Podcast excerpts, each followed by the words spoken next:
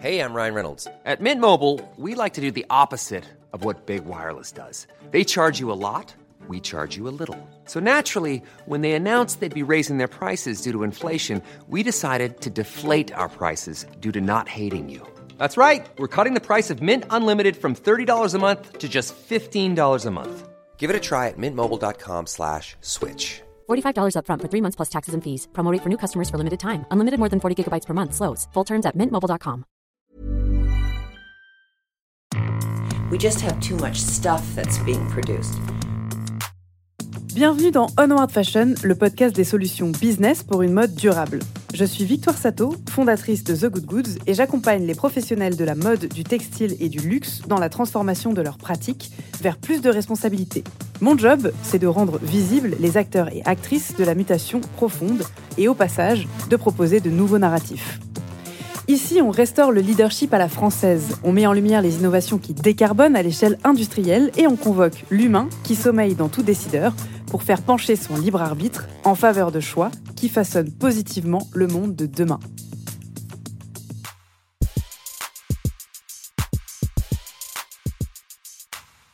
Se nourrir, se soigner, s'habiller et construire. Le chanvre est une plante multipotente, elle sait tout faire. Des bâtiments, des soins du corps, des huiles comestibles riches en acides aminés essentiels, mais aussi une matière textile qui trône sur la première marche du podium de l'épargne énergétique. Étant plus fashion que fumette, on vous épargne le second degré sur la notoriété première de ces feuilles pour mieux vous raconter aujourd'hui pourquoi et comment, plus que jamais en 2024, il faut la cultiver et la porter. Pour cet exercice, j'ai la joie d'accueillir une personne exceptionnelle au parcours pour le moins éclectique. Vincent l'artisien est tombé en amour pour cette plante, là encore, une fois n'est pas coutume, sous le charme de son intelligence davantage que celui de sa plastique.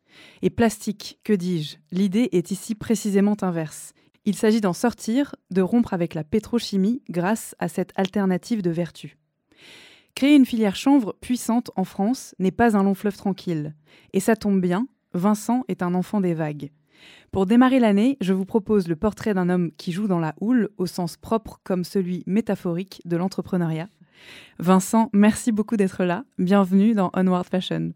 Merci à vous de m'en recevoir. Et bonne année 2024 pour commencer. Qu'est-ce qu'on peut souhaiter pour cette année?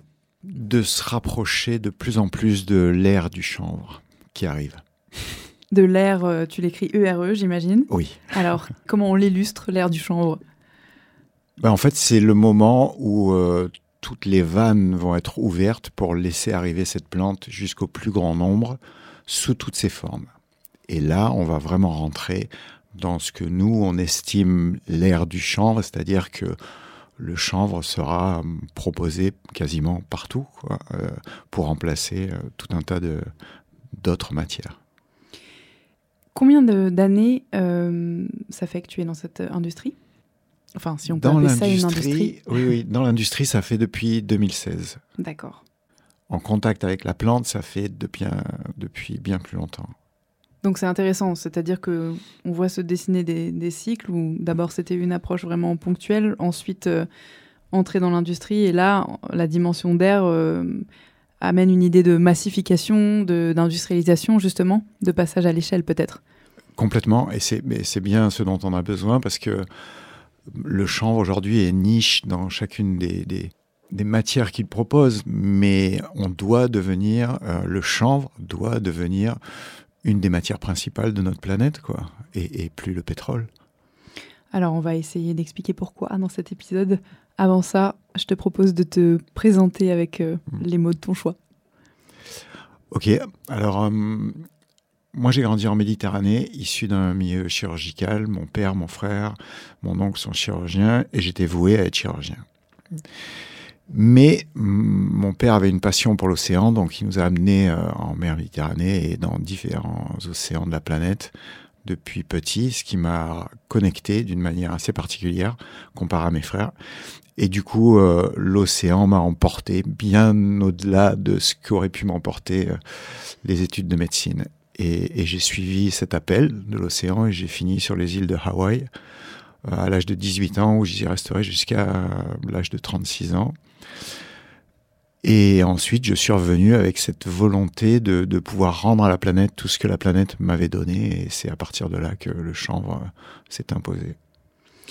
Tu as une histoire familiale assez intéressante quand même liée aux soins, mmh. même si la chirurgie aujourd'hui est hyper technique et plutôt très éloignée de, de la plante et des soins liés aux plantes. Est-ce que tu, tu, dirais que tu as été particulièrement sensibilisé à ça, au, au care en général de, de l'autre, de la planète quand tu étais enfant? Oui, je pense même que c'est une des raisons pour laquelle j'ai fini dans cette famille. Enfin, en tout cas, je suis arrivé dans cette famille. Mais euh, ça, ça, ça, de, ça demande une, une, une, autre compréhension. Mais le soin a toujours été quelque chose qui, qui m'a attiré. J'ai toujours été attiré par le fait d'apporter euh, à, l'autre euh, une meilleure qualité de vie, euh, que ça passe par le physique, le psychique, le, mental ou le spirituel. Et du coup, même pendant mes années de surfeur, j'ai toujours eu envie d'aller vers de la, de la thérapie ou de, style de soins. J'avais pas du tout envie de reprendre mes études de médecine ou d'aller dans les études de médecine. Donc du coup, naturellement, ça m'a tourné vers les soins un peu plus énergétiques que pratiquaient à l'époque à Hawaï ce qu'on appelle les kahuna, qui sont les guérisseurs, les gardiens du savoir. Et du coup, euh, c'est plus cette, cette, vision holistique de la santé qui m'a qui m'a qui m'a intéressé. Tu peux nous faire un petit flashback euh, Donc, euh, j'imagine que tu étais déjà euh, voué à une carrière pro quand tu es parti à Hawaï. pas du tout. Ah, pas du tout, d'accord. Bon, tu vois, je me plante complètement. Donc, est-ce que tu peux me, me dire comment tu es rentré dans le surf et ensuite comment s'est dessinée cette, cette première partie de, de ta vie, plutôt d'un point de vue professionnel surfeur? Alors c'est assez surprenant parce que euh, la plante est déjà intervenue à ce niveau-là. C'est-à-dire que mon père, alors depuis, euh, depuis que j'ai 13 ou 14 ans et, et, et j'ai reçu un appel viscéral en ouvrant un magazine et en voyant des gars sauter sur des vagues en planche à voile à Hawaï. Et en ouvrant ce magazine, j'ai su, quand j'ai vu ça, que je devais aller là. Je sais pas comment ni pourquoi, mais j'ai su que c'était mon chemin. Et donc, euh, bien sûr, j'ai sans cesse répété à mon père que voilà, je devais aller à Hawaï, je devais aller à Hawaï. Mais à l'époque, il y a les études, le bac et tout, et lui m'a dit bah, quand tu rentres ton bac, euh, je te paye le billet. Si ce n'est que j'ai jamais eu le bac. Je l'ai raté une première fois, euh, j'ai été viré du lycée, on m'a mis dans une école paramilitaire, j'ai raté une deuxième fois, et la troisième fois, je pouvais plus. C'était plus possible. Il fallait que j'aille à Hawaï. Et euh, il y a des amis à moi qui m'ont dit Bon, viens, on va au Maroc, on part trois mois et tout. J'ai dit Bon, ben, quitte de la Hawaï, je vais aller là. Et en allant au Maroc, je suis tombé sur des opportunités assez extraordinaires, assez euh, illégales, qui m'ont permis de ramener cette plante en France, de gagner un peu d'argent et de me payer mon propre billet pour partir à Hawaï. Donc c'est un peu comme ça que ça s'est fait. J'étais pas du tout pro, j'étais débutant dans la planche à voile, mais quand je suis arrivé à Hawaï, c'était le début euh, d'une activité qui était la planche à voile dans les vagues, qui se passait sur une île particulière. Donc j'arrivais au meilleur moment, euh, à l'endroit le plus incroyable qui soit, et je suis devenu professionnel en un an de pratique, ce qui était assez euh, rapide. Et comment ça s'est passé à ce moment-là avec euh, tes parents et ton père quand tu as décidé que tu ferais pas d'études et que tu étais indépendant financièrement suffisamment pour... Euh... Ça, ils l'ont pas su. Mais euh, ça s'est mal passé parce que mon père voulait qu'on fasse des études et, que, mm. et de longues études. Et, et, et moi, je partais à l'aventure pour jouer dans les vagues. Autant, autant dire que non, c'était pas vraiment son programme. C'est une famille de médecins dans le privé ou dans le public? Donc plutôt profil entreprise ou service public? Non, non, dans le privé. Dans le privé. Et ils ont même ensuite euh, euh, été chirurgiens dans différents pays. Ils ont été en Afrique, ils ont été euh, en Asie. Et, en fait, c'était un peu des aventuriers de la, de la, de la chirurgie parce que voilà, déjà, ils avaient appris pendant la guerre et ensuite, ça les a amenés sur des chemins multiples et il avait un, un, il y avait dans la famille un, déjà un esprit d'aventure qui était toujours présent quoi qui, qui, qui, me permettait de pouvoir envisager de partir à 18 ans tout seul euh, dans les îles d'Hawaï sans que ça fasse trop euh, off. Ouais. alors revenons-en.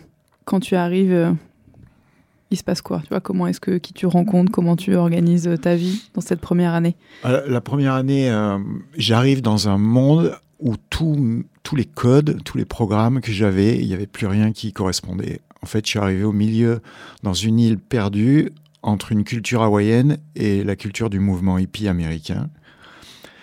Et pour moi, c'était un espace de liberté extraordinaire, mais j'ai pas compris tout de suite ce qui se passait à l'intérieur de moi, en dehors du fait que je pouvais pratiquer ma passion tous les jours pendant des heures. J'ai bien vu au fur et à mesure du temps que j'ai été déprogrammé euh, de tous les programmes de la société, de mon milieu culturel et de mon éducation, et que j'ai été libre de reprogrammer comme il me semblait bon bah, tout ce qui a fait de moi, tout ce qui fait que je suis euh, moi aujourd'hui. Comment tu l'illustres ça? C'est dans ta, ta relation euh, aux autres, euh, à toi? Enfin, Est-ce que tu as des exemples concrets? Ouais, c'est surtout dans ma compréhension du monde, parce que dans ce monde occidental judéo-chrétien dans lequel j'ai été éduqué, bah, les valeurs, les codes, les règles et même l'histoire elle nous était donnée comme étant comme ça, et surtout en venant d'un milieu médical où, la médecine nous était expliquée, où la, santé, ou la, mm. thérapie nous était expliquée d'une certaine manière. Et je suis arrivé dans un milieu où tout, mais vraiment tout, était expliqué d'une autre manière. Euh, la conscience environnementale n'avait rien à voir, euh, l'alimentation qu'ils avaient n'avait rien à voir, ils étaient tous végétariens, moi je ne savais même pas ce que c'était. Euh, la pratique de, de, de, la santé et des soins n'avait rien à voir. On allait voir des kahunas. J'ai des mecs, je sais même pas ce qui, ce, ce qui représentait. Il m'a fallu des années pour comprendre ce qu'ils faisaient. Donc c'est comme si j'arrivais sur une autre planète en fait. Et mais sur une planète extrêmement libre, dans laquelle euh, les valeurs étaient beaucoup plus riches euh, par rapport à moi que de là où je venais. Et malgré ça, euh, enfin malgré, plutôt en parallèle, euh, tu tu t'imposes une discipline de sportif euh, de haut niveau et ensuite sportif pro. comment est-ce que tu évolues en parallèle, tu vois, dans ce monde du surf? Alors, je me suis jamais imposé quoi que ce soit, si ce n'est que mon amour pour l'océan et mon amour pour les vagues me faisait passer 5 à 6 heures dans l'eau tous mmh. les jours mais avec plaisir. Quoi. Je me suis jamais forcé à aucun moment. Ensuite, euh, il y avait un milieu professionnel qui, qui naissait. C'était le milieu professionnel autour de la glisse, de la planche à voile et du surf. Euh, il n'y avait pas encore beaucoup d'argent, donc euh, tout était assez sain. Et j'étais quelque part au bon endroit au bon moment et j'ai été embarqué dans ce milieu professionnel sans que je m'en rende compte et sans que même je le veuille, j'étais ravi bien sûr de faire partie de ce monde-là, d'être payé pour faire ce sport, mais c'était pas mon but. Je suis pas allé à Hawaï pour, euh, pour faire de la compétition ou quoi que ce soit. J'ai bien dès le début compris que je ne voulais pas faire de compétition. C'était pas mon sujet. Je n'avais pas envie qu'on me dise à quelle heure je devais aller dans l'eau et pour combien de temps. Et euh, c'était pas pour moi l'essence du surf, mais dans le surf, il y a ce qu'on appelle des surfeurs libres, qui sont des gens qui suivent pas les compétitions, mais qui sont quand même sponsorisés parce que ils ramènent de l'image. Et moi, c'était beaucoup plus cette partie-là qui naturellement me correspondait. Et hum, tout s'est fait euh, super naturellement, quoi, sans vraiment que dans, dans une ambiance de, de jeu, d'insouciance, où la plante était présente, parce que tout le monde fumait beaucoup euh, sur les îles d'Hawaï, pas que dans le milieu du surf, mais sur les îles et les Hawaïens eux-mêmes. Et donc il y avait ce, cette, espèce de mélange détonnant entre la culture hawaïenne, qui est pour moi une des cultures les plus extraordinaires qui est sur la planète, ce mouvement hippie, qui n'a rien à voir avec ce qu'on nous racontait du mouvement hippie, puisque c'était que des, scientifiques, des artistes ou des, gens câblés qui refusaient le système et qui inventaient un, autre système. Et donc, à moi, ça me, permettait de, de voir avec un autre regard euh, bah, tout ce qui m'entourait. quoi. Et du coup, de pouvoir euh, moi-même choisir mon chemin. Quoi. Tu, tu, parles de la culture euh, hawaïenne et donc, j'imagine, de la façon de concevoir le monde. Est-ce que tu saurais nous représenter, tu vois, en quoi ça consiste, euh, mm. le rapport à la nature et le rapport à la plante aussi que tu décris, parce que j'imagine qu'on fume pas simplement pour se dire, ok, bah, j'ai envie d'être euh, high euh, ah. pendant X heures, on va chercher autre chose. En fait, aujourd'hui, je parlerai plus d'un niveau de conscience, c'est-à-dire que il y avait il y a un niveau de conscience dans la culture hawaïenne qui est, qui est vraiment éveillé. Et dans ce niveau de conscience, bien sûr, l'interconnexion de tout est hyper présente. Euh, notre connexion avec euh, avec la planète, avec le règne minéral, avec le règne animal, avec le règne végétal, et, et l'interconnexion de tout, de nous tous, quoi, de tout ce qui vit sur la planète. Donc déjà, il y avait ce niveau de conscience, et en même temps, il y avait le mouvement hippie qui lui était né de cette prise de conscience de certains Américains, mais plus euh, du côté des Indes, parce que les, les, les Beatles avaient ramené euh, euh, pas mal de, travaux sur la méditation, ils avaient été voyager voir des chamans là-bas ou, des maîtres, et que il y avait cette, ce début d'ouverture de conscience qui prenait corps dans, le, dans notre civilisation occidentale, à l'opposé du système. Et c'est pour ça que ce mouvement hippie a été obligé de se détacher du système, parce que le système, lui, euh, allait à, à l'inverse de cette prise de conscience, et continue d'ailleurs mmh. aujourd'hui euh, encore. Et ça, euh, comment est-ce que tu dirais que c'est enseigné, euh, par exemple, aux enfants? Enfin, enseigner, c'est peut-être pas le terme adéquat, mais mhm. transmis. Euh, ouais. Je parle des enfants parce que c'est peut-être l'illustration la plus facile pour comprendre. Mais tu vois, cette interconnexion, c'est extrêmement naïf, hein, ma manière d'aborder le sujet. Mais c'est vrai que pour en tirer des enseignements efficaces, uh -huh. je suis assez curieuse. Moi, j'ai des, des, principes que je trouve extra, d'école de la forêt, ou tu vois, ce type d'enseignement mmh. qu'on peut retrouver en Occident. Mais sinon, c'est très peu tangible. Et oui, parce que l'essence même de, de, de, la prise de conscience, elle est, elle est, intangible, mais elle se base quand même sur des, sur des phénomènes aujourd'hui et sur une compréhension que la science moderne arrive à rendre tangible. Donc euh, c'est bien là le changement depuis les années 80 où, où moi je suis rentré là-dedans euh, jusqu'à aujourd'hui. C'est-à-dire qu'aujourd'hui la science vient appuyer ben, tout ce que les sages et les mystiques mettaient en avant. C'est-à-dire que on ne voit que la matière, euh, mm. le, le, la civilisation humaine. Or, cette matière euh, descend d'une euh, densification de l'énergie. Donc déjà, il fallait comprendre ce qu'était l'énergie, à quel monde elle appartenait, donc à des mondes subtils qu'on ne voit pas. Et c'est dans ces mondes-là qu'évoluaient les Hawaïens dans leur culture et leur façon de faire. Par exemple, moi, quand je les voyais partir surfer dans l'eau, les petits comme les grands, au début, je les voyais euh, parler.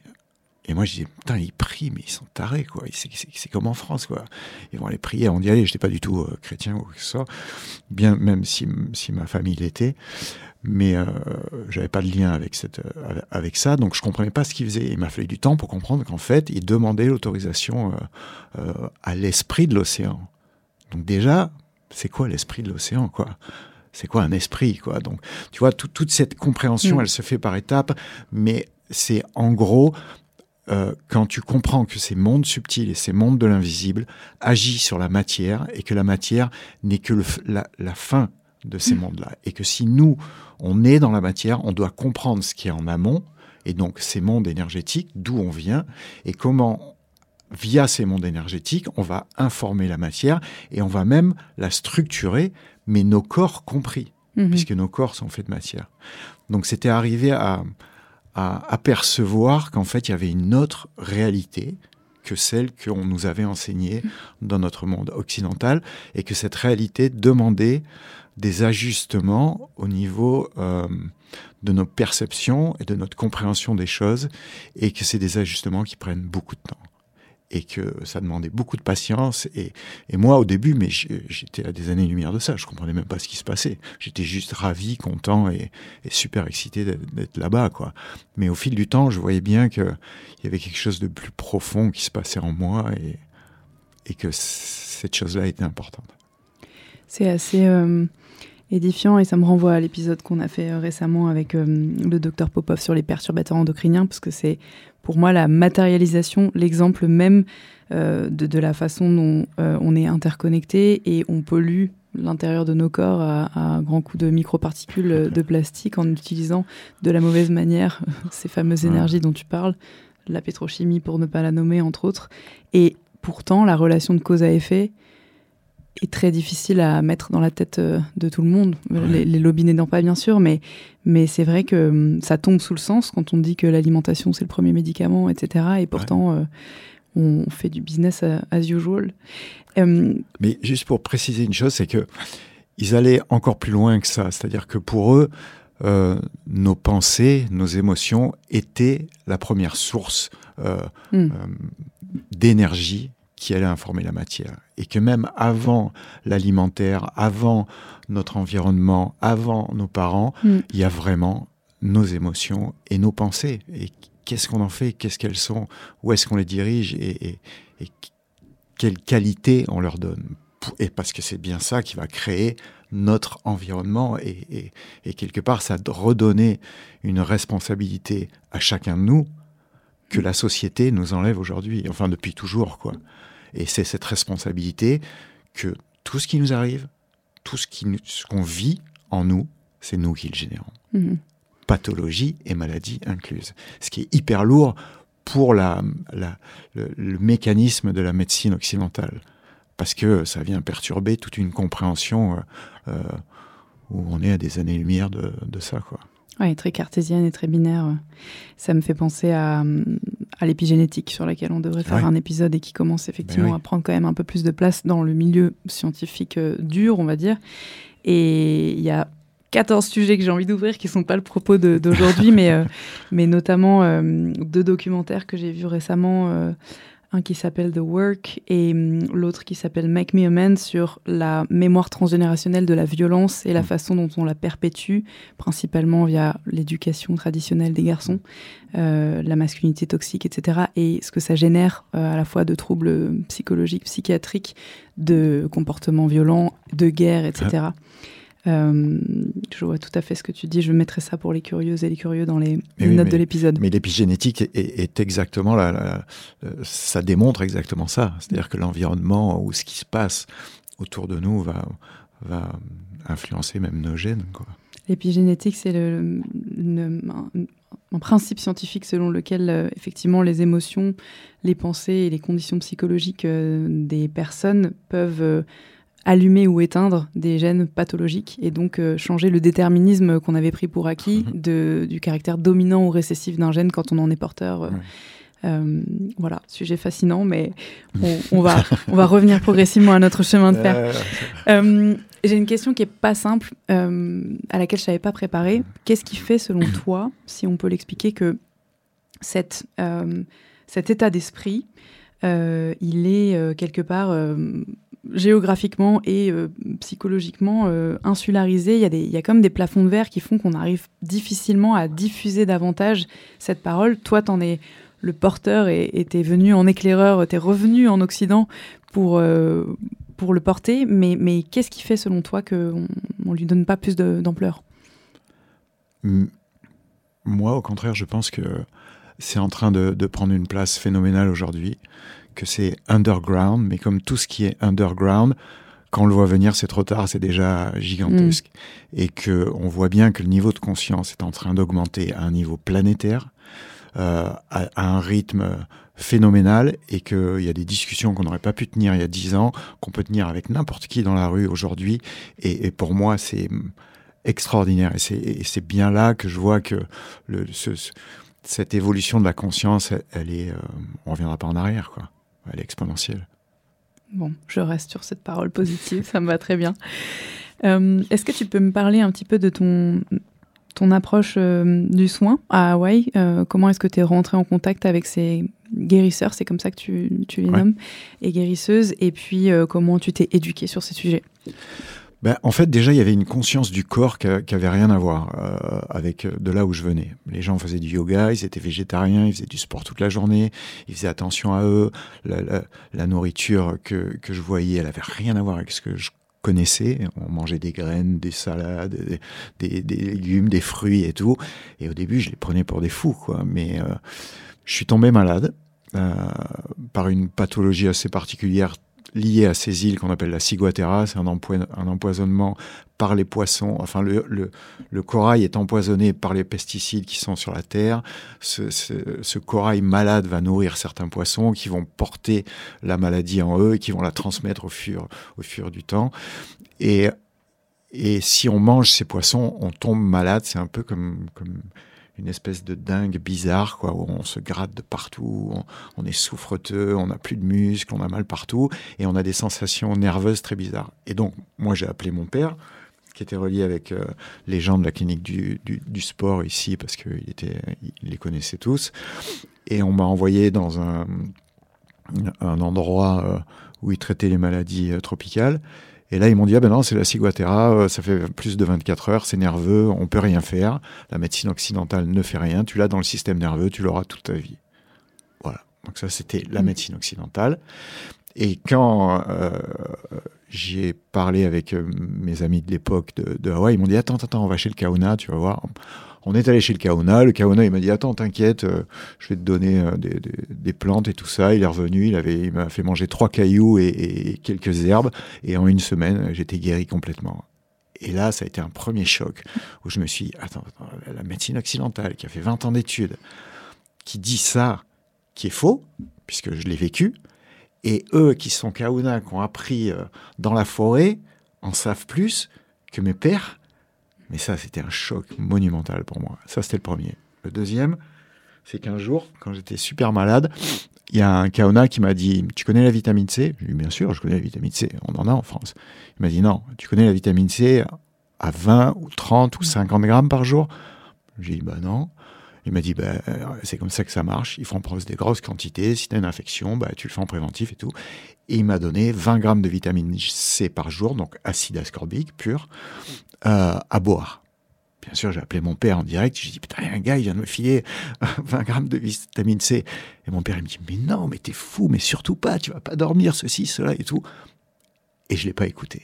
Ce qui était super rare, que j'écoute pas mon père. Et je l'ai pas écouté. Au bout de deux jours, j'étais guéri. Et ça, ça a été quand même le deuxième grand, grand choc. Et là, par contre, j'ai vu que c'était un, un prix Nobel de la paix et de chimie qui s'appelait Linus Pauling qui avait fait ses études. Et du coup, j'ai cherché. Et là, je me suis dit, mais attends, mais pourquoi la médecine occidentale, qui a accès à ces informations, n'est pas au courant? Et pourquoi on se sert pas de la vitamine C? Et là, ça m'a fait comprendre d'autres choses. Et ça a été le deuxième choc qui m'a fait dire, OK, moi, je lâche cette partie-là et je me tourne vers les soins beaucoup plus énergétiques ou holistiques ou vers une autre compréhension de la santé. quoi. D'accord. Et à partir de là, euh, toi, tu t'es pas formé en tant que euh, guérisseur en particulier? Alors j'ai été, j'ai suivi beaucoup de leurs euh, de leurs livres et à un moment, euh, un peu vers la fin de ma carrière, je me suis dit moi j'aimerais bien faire euh, retourner vers la, la santé quoi. Oui.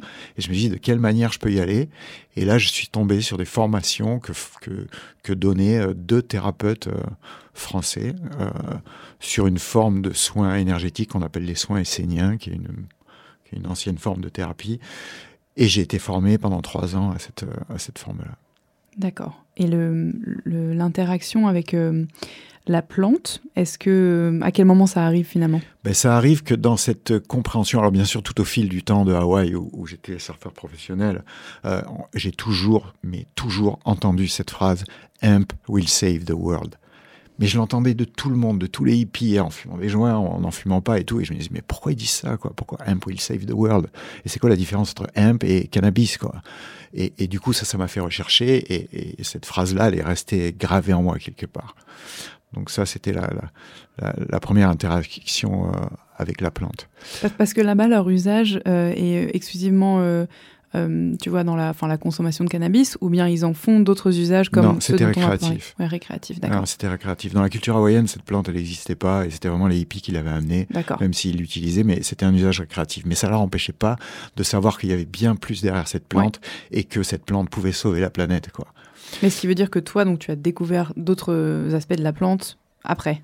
Oui, Ok. après. Mais la, la- la deuxième introduction, enfin le lien entre la thérapie et la plante, c'est que dans cette, euh, dans cette euh, formation de thérapeute, on nous a appris à méditer et, euh, euh, et à voyager dans différents mondes. Et, et du coup, le monde végétal est un monde vers lequel euh, on nous a souvent dirigés.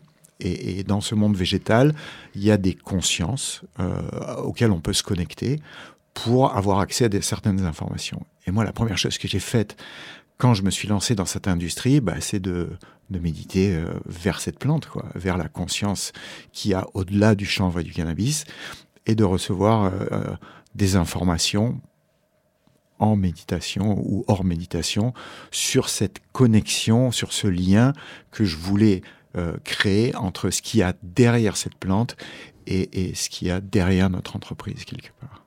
Et ça, tu parles d'un, euh, de pratiques de méditation, par exemple, au quotidien, ou tu parles de retraite euh, méditative euh, Non, pratique journalière tous les matins, Ok. de 5 à 7. Ok, quelque chose que tu fais encore aujourd'hui? Oui, oui, pas que pour la plante, hein, qui, qui est pour moi une hygiène de vie comme le yoga ou, ou comme la, la nourriture. C'est que la méditation, on devrait l'enseigner aux enfants dans toutes les écoles. Quoi. C'est, c'est, euh, ouais. Elle, elle, euh, comment dire, le, le- j'essaye de raccrocher les wagons donc sur la peut-être la fin de ta carrière professionnelle euh, de Mm. surfeur, euh, où tu te dis, ok, tu vois, j'ai- fait mon temps. Et la, hum, le déclic que tu as et l'intérêt pour cette plante qui va t'amener donc à l'entreprise dont on va parler, parce qu'il y, a- il y a beaucoup de choses qui se sont passées à Ah. ce moment-là. Il y a aussi ton retour dans le sud-ouest. Ouais.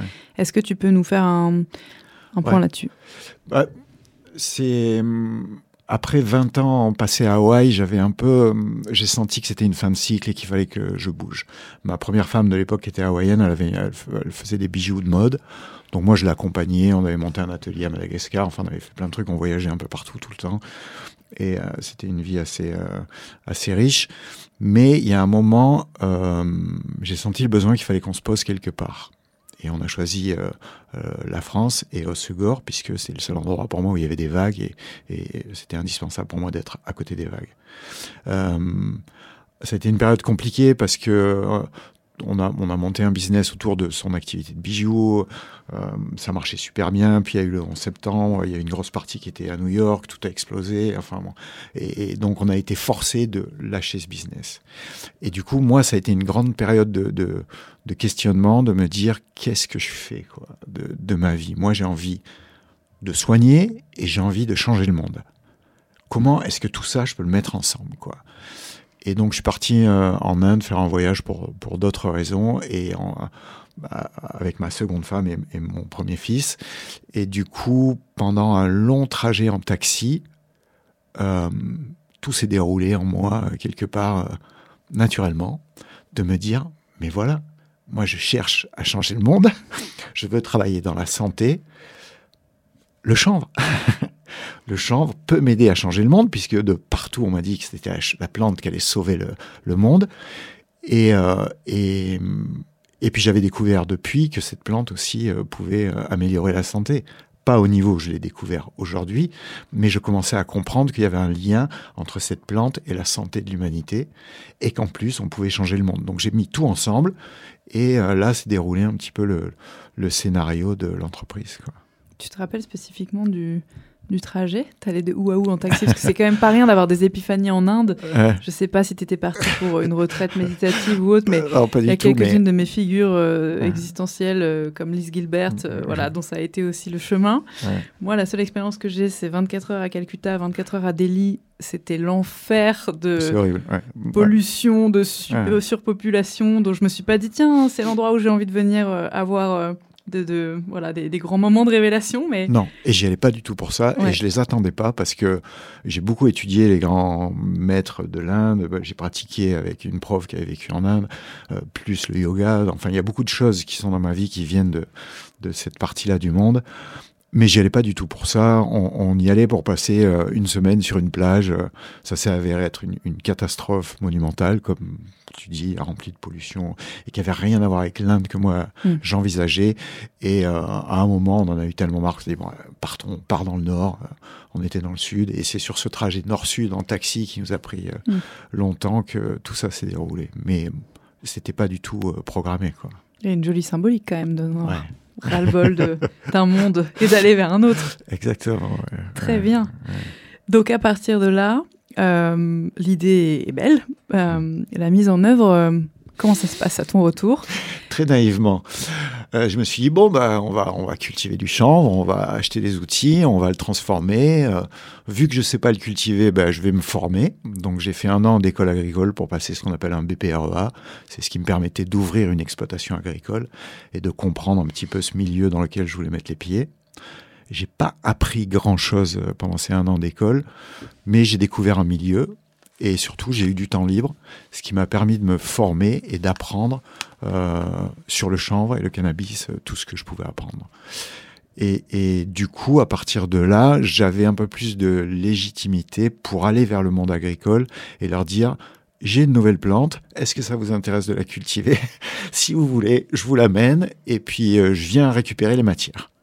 C'est un petit peu comme ça. À l'époque, parce que tu voulais cultiver la plante, mais euh, tu n'avais pas encore, euh, si je comprends bien, d'usage défini. C'est-à-dire que aujourd'hui vous faites plein de choses, on va en parler dans le détail, mais euh, tu t'es dit, je veux cultiver la plante à une certaine échelle et la proposer sur le marché de X, ou bien je veux cultiver la plante parce qu'elle elle capte du carbone et, et la culture en soi est vertueuse. C'était quoi le... Alors- ou bien free flow, on verra. Alors moi, c'est souvent à l'intuition, c'est pas il y a beaucoup de free flow et, et on verra. C'est, je fonctionne assez comme ça. Mais bon, il fallait que je structure. Donc, euh, pour passer mon BPREA, il fallait que je fasse un projet. Il fallait qu'il soit structuré. Mhm. Donc, j'ai construit le projet lors de mon BPREA et je l'avais construit à une toute petite échelle. C'était d'avoir 50 hectares, euh, une petite presse à huile, euh, de quoi travailler la, la fibre.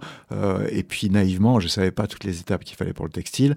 Mais au début, euh, j'ai été attiré par le champ vraiment pour la partie textile. D'accord. En rentrant dans, dans cet univers-là, je me suis rendu compte que ça allait prendre des années pour le textile. Mais par contre, il y avait cette graine extraordinaire dont personne parlait, qui était en bio et qui était euh, qui pouvait être un, un- un aliment de végétarien. Et moi, j'étais végétarien déjà depuis une quinzaine d'années. Donc, du coup, ça, ça tombait très bien et ça nous a permis de trouver un axe de départ pour euh, la société. Parce que, euh, si je ne dis pas de bêtises, contrairement au lin, pour laquelle c'est deux plantes différentes pour la graine et pour la fibre, euh, en tout cas dans l'usage euh, qu'on en fait à grande échelle, pour le chanvre, c'est la même plante, c'est-à-dire que tu obtiens une graine et des fibres potentiellement textiles avec une seule production. Oui. C'est ça. Après, c'est un petit peu plus complexe que ça. Si on veut aller vers des fibres haut de gamme pour le textile, on est obligé de couper la plante avant la maturité, donc on perd la graine, mais ça reste la même plante. Et, et- et, qu'on fasse des fleurs, qu'on fasse de, de la fibre ou qu'on fasse de la graine, c'est la même plante. Elle est, D'accord. elle est mise en, en culture différemment, elle a des itinéraires techniques différents, mais ça reste euh, la même plante. Et alors, à l'époque, donc tu décides d'emblée de faire des partiels en bio, des parcelles en bio. Ouais. Et, euh, et hum, comment est-ce que tu... Enfin, c'est toi qui finances le projet, tu vois comment tu structures? Alors, quand j'ai monté le projet euh, auprès de, de- de- de- pour mon BPREA dans l'école agricole, euh, mon sponsor d'origine, qui est Rip Curl, euh, dont un des propriétaires est, devenu un ami de, très longue date, avec qui j'ai fait beaucoup de voyages, avec qui, qui m'a suivi durant toute ma carrière, qui m'a accompagné, avec qui on a eu des expériences assez extraordinaires et tout. Et donc, je suis allé le voir pour lui montrer, parce qu'il m'a dit, mais qu'est-ce que tu fais? Qu'est-ce que tu fais? J'ai dit, bah voilà, j'ai un projet, euh, tiens, je te montre. Et là, il a lu tout le projet, il me dit, bon, si les banques te suivent pas, je te suis. Mais on savait très bien que les banques n'allaient pas suivre un surfeur qui allait planter du cannabis. Donc, euh, donc du coup, je me suis dit, bon, ok, bah vas-y, finance. Et du coup, ça, ça a été euh, le, le début de l'entreprise, mais on a financé à une échelle de 50 hectares. Ouais. Ce qu'ils ne savaient pas, c'est que tous les années, on allait doubler jusqu'à 500 hectares et que, et que en fait, l'envergure du projet, elle, est, elle était à des années-lumière de ce que lui envisageait.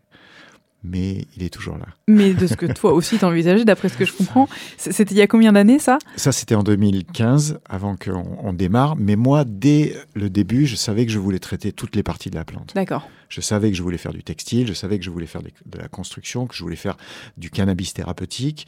Et je savais aussi, euh, euh, même si je ne connaissais pas toutes les vertus de la graine, je savais aussi qu'on voulait faire de la graine. Donc on voulait vraiment traiter dans sa globalité. On n'avait pas du tout la conscience de ce que ça nécessitait en outils industriels et en savoir-faire, mais c'était la volonté. Donc, au fur et à mesure, tu as étoffé euh, donc tes parcelles. Aujourd'hui, tu en as 500, c'est ça? 500 hectares? Oui, on a 500 hectares pour la graine Ouais. et, et- et on développe 1000 hectares pour le textile pour dans deux ans. Autre, donc. Autre, Ouais, en, en pas, plus. pas la même destination. D'accord. Mm. Et donc, euh, au fur et à mesure, tu t'équipes euh, à la fois, j'imagine, en, en force humaine et en, en mécanique. Ouais, alors au au début, j'étais tout seul, donc j'ai acheté. euh, alors, il y avait personne qui transformait vraiment la graine en France. Il y avait qu'une personne, mais elle voulait pas donner les informations. Donc, il a fallu que je recherche par moi-même. Et en gros, le- la graine de chanvre, elle est délicieuse telle qu'elle, mais elle laisse des petits morceaux de coquille dans la, dans la bouche qui sont hyper euh, euh, gênants. Donc, c'est très difficile à consommer en entier, bien que Mhm. ça soit faisable et que c'est excellent de le faire. Donc, on dépellicule la graine, on enlève la coquille et on garde l'amande. À l'intérieur, il y a une amande toute blanche qui est remplie de lipides et de protéines et qui est délicieuse de goût. Et donc, il nous fallait une machine pour dépelliculer cette graine. Et il n'en existait pas en France. Et en même temps, il fallait une machine pour presser la graine, pour faire de l'huile et récupérer les tourteaux qui permettent d'avoir les farines et les, protéines. Donc du coup, j'ai cherché des machines. J'ai trouvé une presse à huile en France et la machine, je l'ai trouvée en Chine pour euh, dépelliculer parce qu'ils ils, le faisaient déjà pour du chanvre. C'est les seuls qui l'avaient. Et on a été les premiers à importer cette machine de Chine en France. Mais moi, j'ai- acheté la machine, je l'avais jamais vue. Tout le monde m'a dit, mais t'es complètement fou. T'achètes en Chine, tu sais même pas et tout. Et effectivement, le container est arrivé devant l'usine. Et moi, j'ai ouvert le container, j'étais en short et en slaps comme j'avais l'habitude de travailler. Et là, je me suis rendu compte de, de la grandeur de, de, De la naïveté.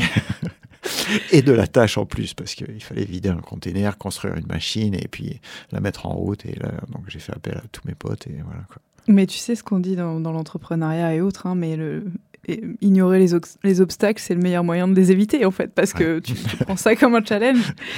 Et, et donc, euh, ce, qui est, ce qui est très intéressant et peut-être que tu n'avais pas anticipé, d'après ce que je comprends, c'est qu'effectivement, le, la chaîne de valeur, tu la maîtrises. Alors, peut-être pas pour tous les, les, les- les cas d'usage du chanvre, peut-être pas pour le BTP, tu vas nous en parler, mais en, en tout cas, euh, c'est vrai que la filière entière est à si ce n'est construire, étoffer en France à grande échelle. Euh, J'imagine que pour les textiles, c'est pareil. Moi, les quelques échos que j'ai eus euh, sont ceux, par exemple, de l'atelier Tuffry qui fait un peu de, de Nîmes de chanvre et qui euh, témoigne de, de simplement le- l'érosion des outils Mmh. qui a rien à voir avec, Mhm. par exemple, du lin ou du coton. Enfin, c'est une autre manière de travailler. Tout est apprentissage permanent. Toi, tu as fait ce choix de, de maîtriser donc tes, tes chaînes de transformation sur tous les segments? En fait, on a fait le choix de l'autonomie beaucoup plus qu'un Ouais. choix réfléchi. C'est-à-dire que nous, dans l'océan, quand on surfe les grosses vagues, euh, on peut compter que sur nous. quoi. L'autonomie, pour nous, elle est vitale. Et, et, et, et pour moi, ça faisait du sens si j'allais monter une entreprise qu'on soit complètement autonome, Ouais. qu'on dépende de, de, de personne. Bon, on a des partenaires, les agriculteurs, mais on, on cultivait à l'époque, on cultivait nous-mêmes des parcelles aussi pour voir un peu euh, la complexité, mais qu'ensuite on soit maître de toutes les étapes de transformation jusqu'au produit final qu'on irait proposer euh, aux clients. Et, et- et le- quand on a monté l'entreprise, euh, la raison d'être, elle, elle s'est imposée à nous naturellement. Et on s'est rendu compte bien après qu'en fait, c'était ce que recherchaient beaucoup d'entreprises. C'était d'avoir une vraie raison d'être. Et Oui. nous, quelque part, on avait le but, la mission, on avait tout. quoi. On savait qu'on voulait changer le monde. Et on savait que pour changer le monde, on voulait le faire avec cette raison d'être, c'était de nourrir la santé de tous, planète comprise, par le chanvre et le cannabis. Donc, quelque part, avec cette ligne directive, on savait exactement, mais on était vraiment cadré, où est-ce qu'on pouvait aller et où est-ce qu'on pouvait pas aller. Donc, dans cet euh, besoin d'autonomie, on avait quand même un, parcours qui était vraiment euh, guidé, même s'il est large et qu'il va dans toutes les directions, parce que on, touche à plein d'industries, mais on avait quand même cette raison d'être qui était précieuse et qui était, qui était, euh, qui est la base de toute notre entreprise. Qui est le, fameux euh, trouver ton why et ça dictera ton how. Exactement. Ça, on me l'a appris après. Ouais. Je- oui, bah finalement, tu es un, entrepreneur empirique, mais il y a quand même énormément d'enseignements. J'ai l'impression que tu as tiré de, du surf, tu l'as dit, euh, de ton. Ouais, du bon sens en fait de, de, de la nature, de, de cette culture hawaïenne que j'ai vue, de, de- des voyages, de, de ce qui fait du sens et qui, qui est logique et qui nourrit la santé. Quoi. Est-ce que tu peux nous parler de, des différentes applications aujourd'hui, euh, peut-être de ton équipe déjà, combien vous, vous êtes, tu vois, ce que Ouais. représente l'entreprise, et puis après des différents segments. Euh, moi, j'ai j'ai en tête donc euh, l'alimentaire, euh, la santé, le textile et le BTP. Ouais. Bah, c'est ce qu'on dit toujours, ça, c'est les quatre besoins vitaux de l'humanité, se nourrir, se loger, se soigner, s'habiller. Donc cette plante peut fournir des matières premières pour ça, Mm. Euh, des matières premières extrêmement haut de gamme. C'est pas des matières premières bas de gamme ni moyen de gamme, c'est du super haut de gamme. Et c'était vraiment ça qui nous intéressait, c'est que des- chacune des parties de la plante qui va fournir ces matières, ben, par exemple la graine, elle va amener des protéines et des acides gras essentiels c'est pas juste des protéines, c'est les protéines végétales et même animales qui soient le plus digestes et adaptées au corps humain parce qu'il y a les neuf acides aminés à l'intérieur et qu'en plus crue, elle est extrêmement bonne de goût. Ça, c'est- jamais vu, quoi. Même la spiruline, qui est une excellente protéine, c'est pas bon de goût. On parle même pas du soja ou du blé, quoi. Et, donc, euh, rien que pour la protéine, déjà, c'était du haut de gamme. Ensuite, il y a ces acides gras. Dans la graine, il y a des fibres, il y a plein de, choses. Donc, nutritionnellement, cette graine, c'est c'est une bombe nutritionnelle. La tige, à l'extérieur de la tige, il y a une fibre. Cette fibre, on peut en faire mais tout un tas de choses. Mais surtout du textile très haut de gamme. Parce que très solide, parce que thermorégulateur, antifongique, antibactérien, protecteur des UV, il n'y a aucun autre, aucune autre fibre naturelle ou chimique sur la, pla- euh, sur la planète qui a ces propriétés. Donc on a là la fibre la plus euh, extraordinaire qu'on puisse avoir. Euh, et en plus, c'est une des plus résistantes. Donc c'est une des fibres qui va durer le plus longtemps. Euh, donc déjà en soi, c'est dingue. Mais cette fibre, elle, a- elle a, elle a d'autres particularités qui, peut qui peuvent l'amener dans d'autres industries. Par exemple, la, la structure géométrique de la fibre elle-même euh, est la même que celle du graphène, et celle du graphène est la même que celle du cosmos. Et c'est pour ça qu'on utilise le graphène, parce que dans le cosmos, toute l'information circule via cette géométrie. Et cette géométrie-là précise permet une circulation de l'information la plus rapide qui soit. Pareil pour l'électricité ou pour les données. C'est pour ça qu'on met du graphène dans tous nos, nos outils électroniques. Ben, la fibre de chanvre a cette même propriété et elle est conductrice. Donc on peut remplacer le graphène. Et le graphène, aujourd'hui, on en met partout, ça coûte une fortune et, écologiquement, euh, c'est pas très bon pour la planète. Donc là aussi, il y a encore des pistes à explorer. Ça peut remplacer euh, aussi la partie du lithium dans les batteries parce que justement, vu que euh, y a cette structure géométrique, ça permet, je ne saurais pas l'expliquer comment, de pouvoir stocker l'électricité plus longtemps, contrairement euh, au lithium, enfin en, en, plus que le lithium. Donc on est en train de découvrir des applications complètement folles qu'on n'a même pas envisagées là-dessus, rien que sur cette fibre. Et ensuite, dans l'intérieur de la tige, il y a un bois euh, blanc qu'on appelle la chaîne vote, c'est de la cellulose, et ce bois, il a des propriétés incroyable quand on le mélange avec soit de la terre crue, soit de la chaux, soit de, et, et, de l'eau, un liant, donc on en fait de la pierre. Hmm. Mmh. Et c'est une pierre qui est isolante et, et, qui a des propriétés aussi extraordinaires que la fibre, c'est-à-dire thermorégulatrice et tout. Et donc, dans, cette, dans ce besoin d'amener des nouvelles matières premières pour combler nos besoins vitaux, ben, les matériaux de construction, on peut remplacer tous nos bétons chimiques et tous nos, nos placos et nos isolants en, en laine de verre par du béton de chanvre. Et, et, et ça, c'est magique. Et nous, on l'a testé. On a une usine construite en béton de chanvre. On voit bien la, la, qualité vibratoire que génère ce, Ouais. ce, type de matériaux. Et ensuite, il y a la fleur dans laquelle il y a des principes actifs. Et dans ces principes actifs, il y en a certains qui sont uniques, on appelle les cannabinoïdes, et on découvre depuis une vingtaine d'années les propriétés médicinales, thérapeutiques des cannabinoïdes. Et ce qui est complètement unique, c'est que en nous, dans le corps humain, on a un système entier qui est fait pour recevoir ces cannabinoïdes. Quel autre végétal peut se vanter que l'humain et tous les mammifères de la planète étant, eux, un système fait pour recevoir ces molécules? Et donc, il y a un professeur israélien qui a découvert qu'on avait un système endocannabinoïde avec des, des, récepteurs qui sont faits pour recevoir des cannabinoïdes. Et tu sais euh, dans quelle cellule, pardon enfin, euh... Dans tout le corps humain. D'accord. Mais en entier. Alors nous, au, début, on pensait que c'était un peu comme le système lymphatique ou autre chose, mais en fait, il est même, il y a des ramifications partout dans la peau, puisqu'aujourd'hui, on voit bien que le, les cannabinoïdes peuvent être transmis euh, à ce système par la peau. Et en fait, c'est jamais le cannabinoïde qui soigne directement un déséquilibre ou une pathologie. Les cannabinoïdes vont nourrir ce système endocannabinoïde qui, lui, euh, va réguler tout un tas de, de, choses dans le corps humain. Alors, je n'ai pas étudié suffisamment cette partie-là pour pouvoir en parler précisément, il y en a d'autres qui pourront le faire, mais en tout cas, ça montre comment le lien entre cette plante et l'humain mm. est extrêmement important.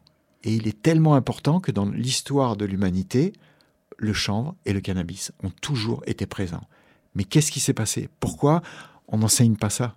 Pourquoi dans les écoles on ne dit pas que euh, le chanvre a été le premier moteur de l'humanité? Il y a beaucoup de gens qui disent euh, quoi premier moteur? Ben oui, toutes les voiles de tous les bateaux qui ont découvert toutes les terres sur la planète étaient des voiles en chanvre. Et c'était pas du lin, c'était pas du coton, c'était pas du synthétique, il n'y en avait pas, c'était 100% de chanvre. Donc euh, Christophe Colomb, Vasco da Gama, Magellan, tous leurs bateaux, il y avait 200 tonnes de chanvre entre les cordages et les voiles sur leurs bateaux. Incroyable. Pourquoi personne ne sait ça?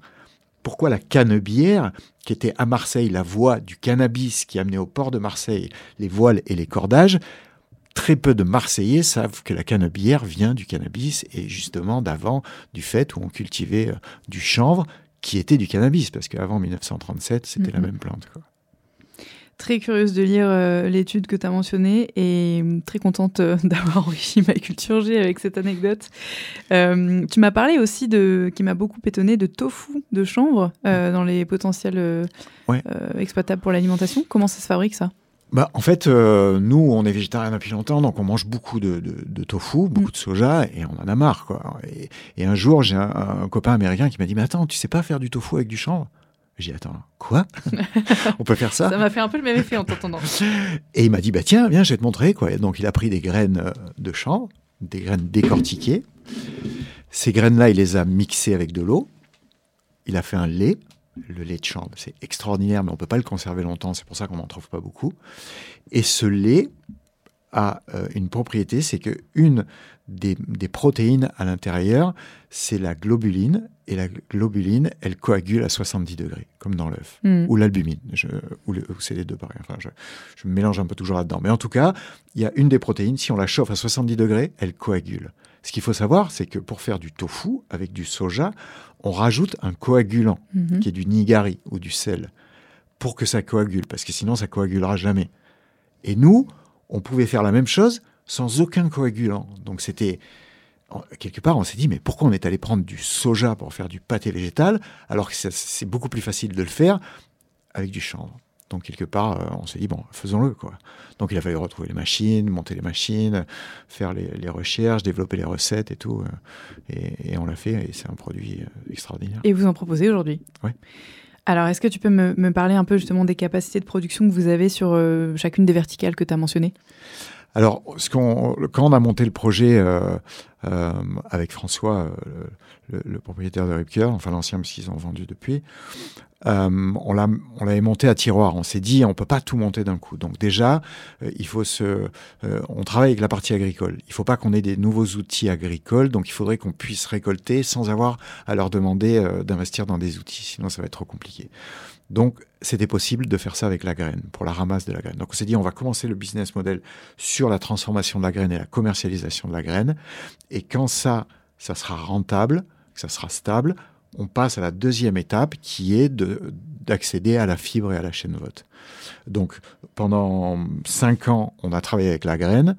On l'a transformée avec tous les différents outils qu'on a mis dans notre usine, qu'on a accumulés au, fu- au fur et à mesure du temps et, qu'on a transformé parce qu'il a fallu les, adapter euh, au champ, parce qu'ils n'étaient pas forcément faits pour le chanvre. Et on a commercialisé dans tous les réseaux bio, euh, sous nos propres marques, mais on vendait aussi euh, à l'industrie agroalimentaire, soit des protéines, soit des huiles, au monde de la cosmétique aussi.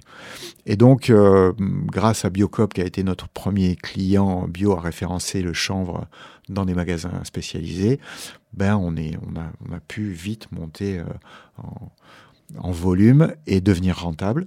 Et du coup, euh, il y a deux ans, on est passé dans la deuxième phase du projet, qui est le projet d'avoir construit notre première usine et ensuite de construire les deux autres usines pour euh, avoir accès à la fibre et faire des matériaux de construction, en plus du textile. J'ai l'impression en, en t'écoutant que hum, c'était un parcours un peu, euh, si ce n'est du combattant, un peu isolé. Mm. Est-ce que tu peux m'en dire un peu plus euh, sur euh, la filière en France aujourd'hui? Comment elle est organisée, représentée? Et si tu as quelques datas aussi sur la culture du chanvre en général dans le monde? Oui. Ben, en fait, euh, en 1937, quand le chanvre a été interdit par les grands lobbies américains, euh, il y a trois pays qui ont refusé cette interdiction. Ça a été euh, la Chine, la France et le Canada. Donc, quand en 1937, la planète entière s'est arrêtée de produire du chanvre, ce qui était quand même fou, euh, ces trois pays ont continué à en produire. Et il faut savoir qu'avant 1937, on avait 300 000 hectares de chanvre en France. Aujourd'hui, on en a 20 000. Donc, on est très loin d'avoir même récupéré ce qu'on avait.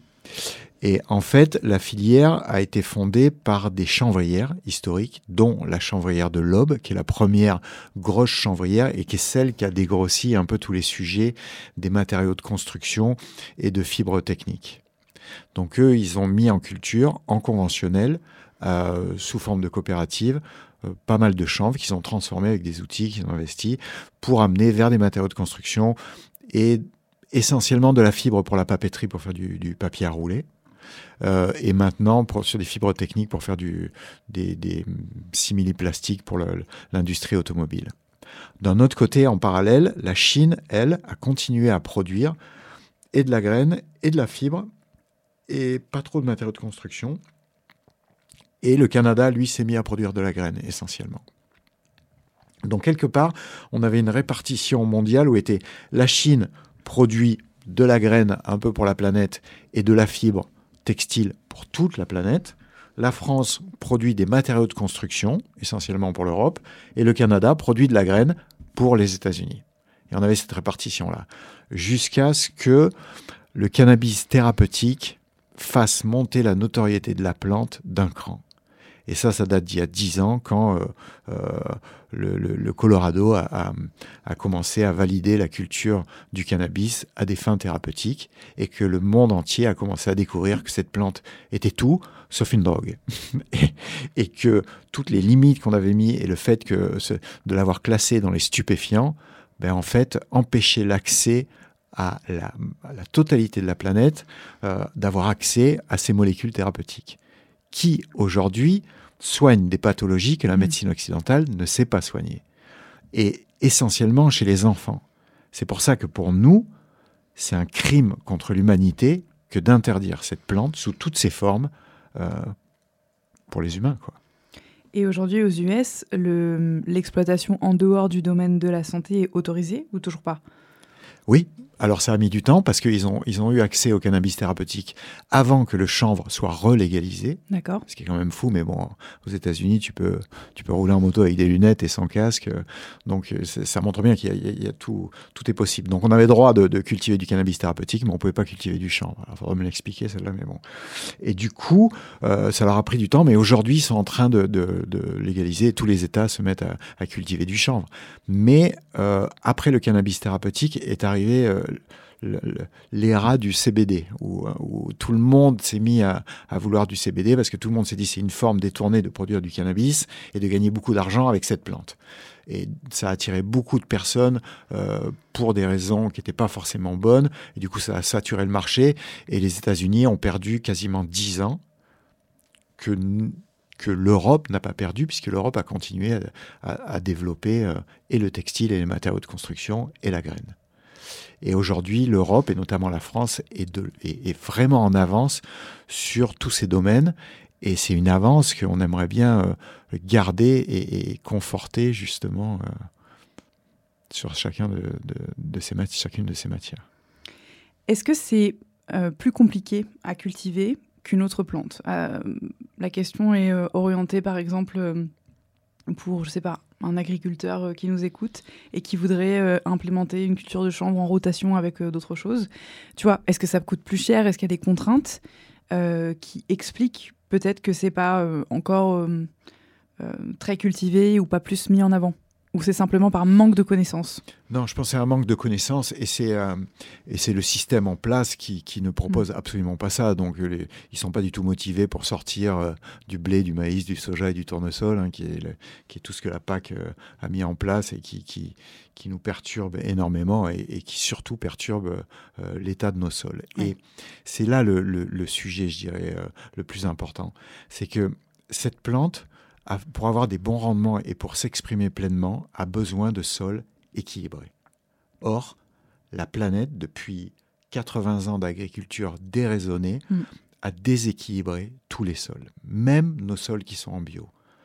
Donc du coup, nous, quand on est arrivé dans, cette, dans ce paysage, on s'est dit, bon, le chanvre, ça pousse facilement, c'est une mauvaise herbe, on le met n'importe où, ça va pousser. Et il y avait des parcelles sur lesquelles ça se passait très bien, et il y en avait d'autres qui étaient juste à côté, où il n'y a rien qui poussait. Et là, on s'est rendu compte qu'en fait, c'était une plante technique parce que elle a besoin de sols très riches et très équilibrés.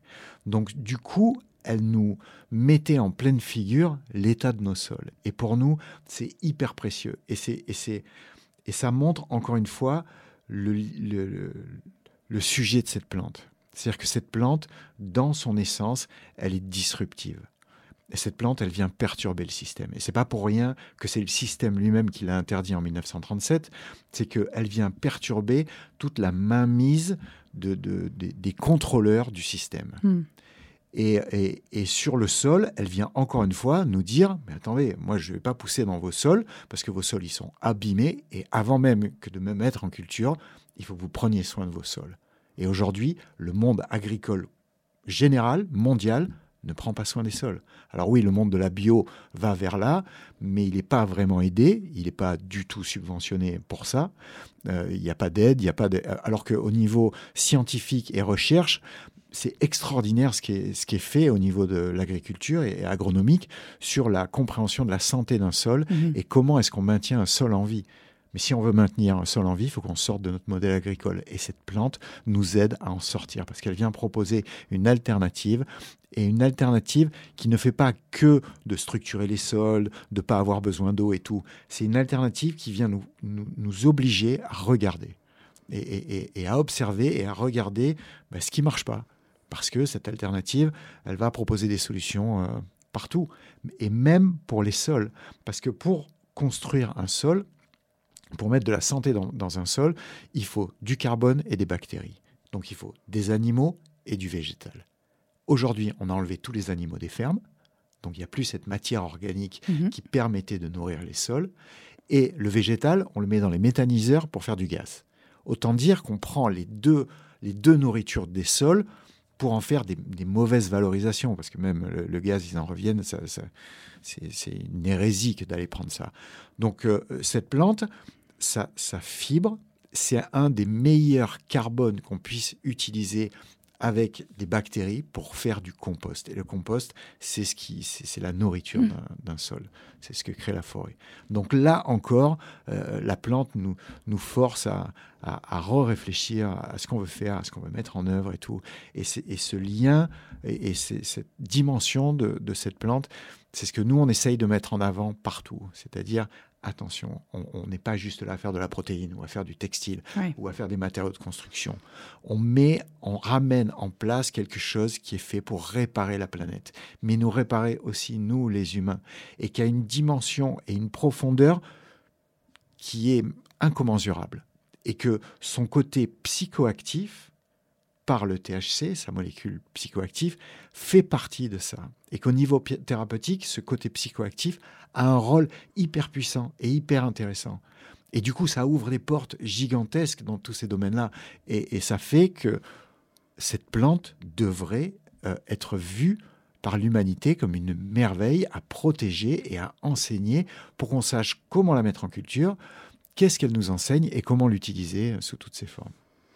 En fait, c'est intéressant parce que à t'écouter, on comprend que c'est une plante qui illustre le besoin d'homéostasie, c'est-à-dire le respect de l'équilibre entre toutes les parties, euh, de surtout pas aller dans la monoculture, de ne pas, sous, pour X raisons, mais généralement de profit, de s'engouffrer dans une verticale qui va être plus rémunératrice à court terme, et que cette difficulté de mettre en place et de maintenir la diversité, elle est essentielle pour euh, la pérennité de tout en fait, des, des sols, de nous, euh, des écosystèmes. Indispensable. Et toute personne qui, qui interagit avec la nature peut le voir mm. de partout. Partout où il y a diversité, il y a richesse, il y a équilibre. Et, partout où, où, on a enlevé la diversité, bah, il y a pauvreté et déséquilibre. Donc, quelque part, on a euh, face à nous des, des, réponses à nos questions on a besoin de créer de la diversité et de la diversité partout. La monoculture, nos, modèles de culture actuelle du monde agricole, bah, ils génèrent souffrance et, pauvreté et, déséquilibre de culture, de consommation, enfin le mono quelque chose. même chez les agriculteurs. Hein. Beaucoup de domaines même chez les agriculteurs. C'est ça qui est, c'est, cette interconnexion dont tu parles. C'est que si la terre va mal, l'agriculteur qui est sur cette terre, il ira mal lui aussi. Si l'agriculteur va mal, la terre ira mal aussi. Et nous, euh, on, amène beaucoup cette dimension euh, euh, spirituelle et énergétique dans tout ce qu'on fait. Et on l'amène aux agriculteurs. C'est-à-dire qu'on amène des géobiologues qui vont leur expliquer quels sont les réseaux d'énergie qui circulent dans les sols, comment est-ce qu'on peut y parer, comment est-ce qu'on peut s'en servir pour équilibrer, et comment tout ça génère euh, du bien-être.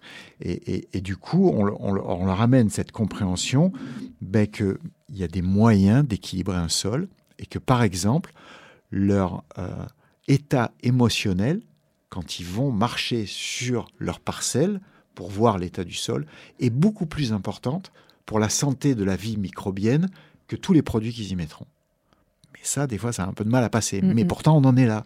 C'est-à-dire que le, champ d'information que va générer l'agriculteur ou toute personne, nous tous, on, est sans arrêt en train d'échanger des informations, ben ce champ d'information, c'est le premier, la première information que va recevoir la vie microbienne dans le sol.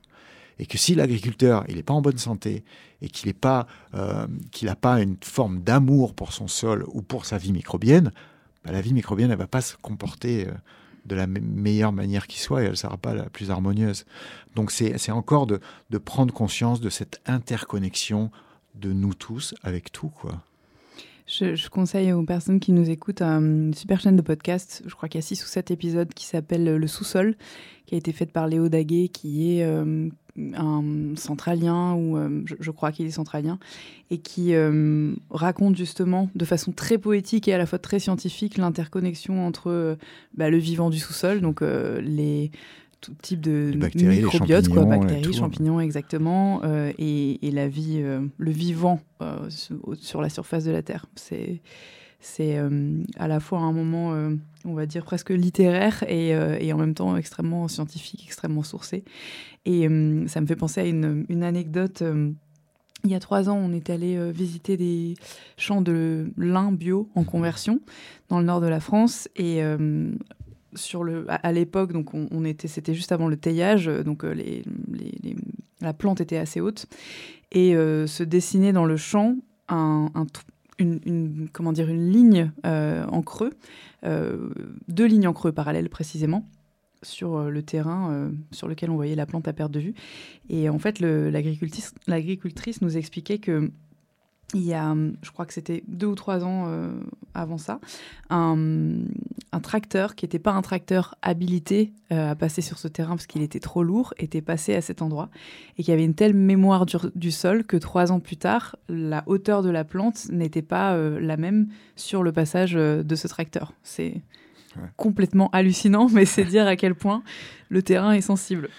Ben oui, et puis, puis ça, ça, ça, peut nous montrer aussi euh, en nous ce qui se passe, que quand on a des, des, des, sillons en nous, mm. des, ben, des fois, euh, la, source remonte à, loin et, et, on n'en est pas conscient. Et c'est dans le subconscient que, que, que ça se passe et qu'il faut aller chercher pour, pour guérir, parce que c'est pas en, en, en appliquant euh, une méthode pour euh, remonter la terre à ce niveau où elle est, où elle est compressée que ça va se guérir. Mais mais il y a moyen, il y a moyen de changer l'information et de transmettre de nouvelles informations. Et c'est vrai, c'est là où la, où la physique moderne rentre dans l'équation et, et, et où elle, elle nous amène plein d'outils pour tout ça. Je voudrais qu'on rentre un peu plus en, détail dans le, segment textile, si tu veux bien. Est-ce que tu peux euh, nous expliquer les particularités de la transformation de, la matière et en particulier euh, en regard de ce que tu comptes faire avec les 1000 hectares de culture? Euh, alors moi j'ai découvert parce que je ne savais pas que les, fibres naturelles comme le lin et le chanvre avaient besoin d'un processus agricole particulier qu'on appelle le rouissage. Mhm. C'est-à-dire que pour aller en filature, ces fibres, on a besoin d'enlever euh, l'espèce de gomme collante qui est à l'intérieur qu'on appelle la pectine, et que avant, on enlevait cette pectine en trempant les tiges dans l'eau, mais comme ça polluait les rivières, ça a été interdit. Euh, je ne sais plus trop en quelle année. Et du coup, maintenant, on pratique ce, qu'on appelle ce rouissage sur le sol. C'est-à-dire qu'il faut couper chaque tige, les garder dans leur longueur, mais que chaque tige soit en contact avec le sol. Donc, il faut les paralléliser. Donc, c'est un outil vraiment particulier qui permet de faire ça et qui met toutes ces tiges les unes à côté des autres en contact avec le sol. C'est très très beau d'ailleurs. Ouais, c'est magnifique, c'est magnifique. Et ensuite, le soleil et la pluie vont faire que les bactéries du sol, avec la chaleur, vont manger cette pectine. En gros, hein, parce que c'est plus chimique que ça. Mais euh, ça, va donc détruire cette pectine et ça va transformer la fibre. Donc on la fait rouir d'un côté, on la retourne. Donc il faut ensuite un outil pour retourner, pour la faire rouir de l'autre côté. Et ensuite on va la roundballer pour pouvoir l'amener jusqu'au jusqu'au défibrage d'abord et ensuite jusqu'au filateur. Mais surtout, ce que j'ai découvert dans le textile, c'était toutes les étapes qu'il y avait avant d'avoir un vêtement. Parce que on met tous nos vêtements comme ça sans prendre vraiment en considération. Mais par exemple, quand nous, on fait de l'huile de chanvre, on a pris la graine, on l'a pressée, il y a de l'huile. Si on veut faire de la, un t-shirt en chanvre, Hmm. Mais il y, a, il, y a, il y a 20 étapes dessus. Il y a je ne sais pas combien de mains qui vont intervenir.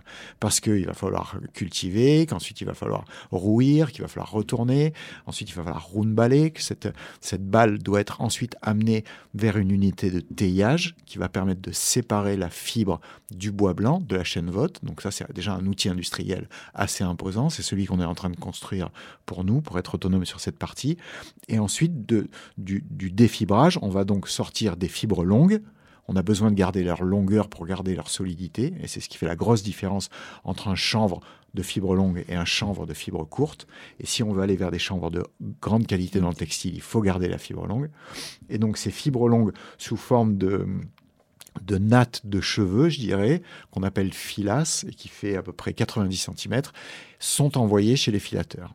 Et de cette filasse, ils en font des rubans qui transforment ensuite en fil et ils vont, en fonction de la qualité de la filasse, déterminer l'épaisseur du fil. Donc soit ils feront un fil très fin, soit un peu plus épais, soit encore plus épais. Et en fonction de l'épaisseur de ce fil, derrière, on pourra faire soit un tissu euh, tricoté, donc euh, comme le sont nos t-shirts, nos pulls, soit faire un tissage, comme le sont nos jeans et nos chemises, en chaîne et trame, Mhm. qui sont deux métiers complètement différents. C'est-à-dire que les tricoteurs ne font pas du, du, du tissu, et enfin, ne font pas du, de, De de chaîne et et les chaînes et trames ne font pas de, de tricotage. Donc ça aussi, il a fallu le découvrir. Et, ensuite, derrière ça, on va récupérer le tissu. Et une fois qu'on a le tissu, il va falloir le faire confectionner, Mmh. en plus de l'ennoblir, de le teinter si on veut et tout. Bon, on restait en, en naturel. Donc du coup, on s'est dit, on va essayer d'aller au moins jusqu'à jusqu'à la filasse pour l'amener en filature. Mais ensuite, notre particularité à nous, et c'est là où on se différencie beaucoup du monde euh, euh, de l'industrie du textile telle qu'elle est mise en place, c'est-à-dire que nous, on veut récupérer notre fil. On ne veut pas vendre notre filasse et qu'ensuite ils partent et on ne sache pas ce que c'est. Nous, on veut récupérer le fil pour décider nous-mêmes quel type de tissu on veut faire et ensuite proposer nous-mêmes ces tissus. Tu veux dire que tu veux une traçabilité sur les, les lots, l'équivalent des balles que tu donnes à la filature? Tu veux pas que ce soit mélangé avec la, la fibre d'autres euh, cultivateurs? À long terme, c'est ce qu'on voudrait. Aujourd'hui, c'est impossible. Ouais. Aujourd'hui, les filateurs, ils travaillent pas comme ça. Aujourd'hui, ils travaillent, ils vont prendre plein de lots différents Hmm. et ils vont tous les mettre ensemble pour harmoniser, pour en faire un euh, qui, qui ait une même valeur partout. Nous, ça nous correspond pas du tout, ce système-là. Nous, on s'en fout qu'une année, on ait un fil de super qualité, super fin, dans lequel on va pouvoir faire tel tissu, et que l'année d'après, on ait un fil beaucoup plus épais, sur lequel on va faire un tissu qui soit complètement différent. C'est le vivant, c'est la nature, et c'est cette, cette, euh, cette approche qui, pour nous, nous correspond. Nous, on que notre client il nous dise bah, cette année, je veux ce produit, l'année prochaine, je veux exactement le même. C'est entre le, le Bordelais et le Bourgogne dans les vins. Quoi. Voilà, Tu- c'est de dire, bah non, cette année, vous avez une huile qui a subi un, un ensoleillement particulier, qui a telle richesse, telle couleur. L'année prochaine, elle sera différente. Oui.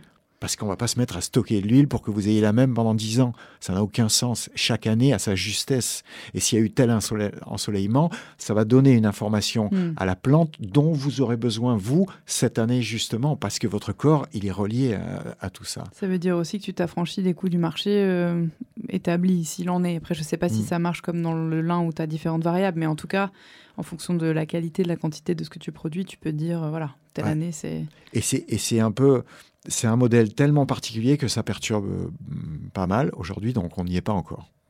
On n'y est pas encore. Mais c'est vers là qu'on veut aller. Aujourd'hui, on est quand même obligé de, de mettre nos matières avec tout le monde, Ouais. et après, on ne sait pas ce que ça devient. Et après, quand nous, on rachète euh, le fil au filateur, on ne sait même pas s'il vient de chez nous ou, ou de nos voisins ou dans notre pays. Quoi. Ouais. Et, et quelque part, ça nous, ça nous perturbe un peu. C'est le début, c'est pas grave. Et, et c'est, mais euh, on- de toute façon, on ira dans le modèle que nous, euh, on a choisi, même si ça perturbe. Mais d'où l'intérêt de maîtriser ta chaîne de valeur de bout en bout, parce que si, in fine, euh, la quantité que tu produis, tu es capable de l'absorber en production de, et en confection de produits finis, voire de le mettre directement toi-même euh, sur le marché, bon, quelque part, tu pas non plus, t'as pas besoin d'aller vendre ta matière euh, à, à d'autres et de, de fixer un prix euh, variable chaque année. Ouais, exactement. Mais alors, ça pourrait paraître euh, prétentieux, mais notre volonté première, elle vient pas de, elle vient pas de là. La volonté première, c'est de dire, nous, on met une certaine forme d'énergie dans ce qu'on fait. Oui. On crée de la matière première. Cette matière première, on, on va travailler énormément à différents niveaux pour qu'elle ait une qualité vibratoire la plus élevée possible. Parce que si on crée de la matière première qui est là pour nourrir la santé, le fait qu'elle ait la qualité vibratoire la plus élevée possible va faire que naturellement elle va être bonne pour la santé. Dans qualité vibratoire, euh, on met que chaque atome de tout, hein, même de cette table qui est là ou, de, nous-mêmes, chaque atome euh, oscille selon une certaine fréquence qui est rattachée à l'oscillement du champ électromagnétique de, la planète. Et cet oscillement, plus il est élevé, plus il nourrit la santé, plus il est bas, plus il détruit la santé. Par exemple, un coucher de soleil, la musique de Mozart, euh, auront une, fréquence vibratoire extrêmement élevée. Euh, du heavy metal euh, de, mauvaise qualité ou un, environnement de guerre va avoir une fréquence vibratoire super basse. Une table en formical comparée à une table en vieux chêne auront deux, deux, fréquences vibratoires des atomes complètement différentes. Et quelque part, cette fréquence vibratoire, elle raconte l'histoire de tout le produit. Et nous, il est important que nos produits aient la fréquence la plus élevée. Donc on a, on, a peur que si ensuite ces produits doivent être retransformés par d'autres personnes, ben, cette fréquence vibratoire soit abaissée et qu'on n'ait pas la qualité mhm. que nous on mis. Donc c'est quelque part, c'est c'est presque, on s'impose à nous-mêmes d'aller au bout du produit pour lui garantir euh, sa qualité. Quoi on sait qu'on ne pourra pas tout faire, mais en tout cas, c'est notre volonté initiale. Et peut-être qu'un jour même, on ira vers la filature ou, vers le tricotage ou le tissage. C'est pas à l'ordre du jour aujourd'hui, mais, mais quelque part, ça ferait du sens. Mais en tout cas, c'est notre logique. Oui, mais après, tu as quand même un, intérêt de, massifier euh, la production euh, parce que globalement, c'est une plante qui était carbone. C'est une plante qui, si elle pouvait remplacer ne serait-ce qu'un pourcentage de l'offre textile pétrochimique, euh, ça aurait des, des, des co-bénéfices énormes. Donc, euh, si à terme la maîtrise de l'entièreté de ta, chaîne euh, est plus possible et parce que la production te dépasse quelque part c'est une bonne nouvelle aussi et, de fait euh, ce serait qui alors les clients du chanvre textile aujourd'hui en France et demain bah, je pense que c'est euh, encore une fois lié à un niveau de conscience. C'est les gens qui ont envie de matériaux qui leur font du bien, quoi. Qui ont envie de payer un peu plus cher un matériau. Ils sont sûrs que quand ils vont le porter, mm. ou quand ils vont l'ingérer, ou quand ils vont le mettre sur leur peau, bah, ils sont sûrs que ça va participer à améliorer leur santé. Et qu'en même temps, ça n'abîme pas la planète et que même ça lui fait du bien de mettre en culture ce type de plante et que les gens ou l'énergie qui a transporté ça jusqu'à eux correspondent à, ce qu'eux attendent et qu'elles soient à la, hauteur de, leurs attentes. Et donc en, termes d'application plus, euh, on va dire, euh, industrielle, euh, ça pourrait être, admettons, le textile dans la santé, euh, le textile dans la décoration, par exemple, d'intérieur. Enfin, tu vois, les applications pratiques en dehors de l'habillement. Euh, parce que c'est vrai qu'on peut avoir l'image d'une plante assez, enfin, d'une fibre et donc euh, d'un textile assez rustre. Mais finalement, tu parlais de degré de, finesse, tu parlais de tricot, de jersey, de choses comme ça. Donc, les potentiels d'application alors avant, on croyait que le, chanvre était une fibre très rustique, très épaisse, très rêche, qui grattait et tout. Mais c'est parce qu'on n'avait pas compris qu'il fallait la couper à mi-chemin.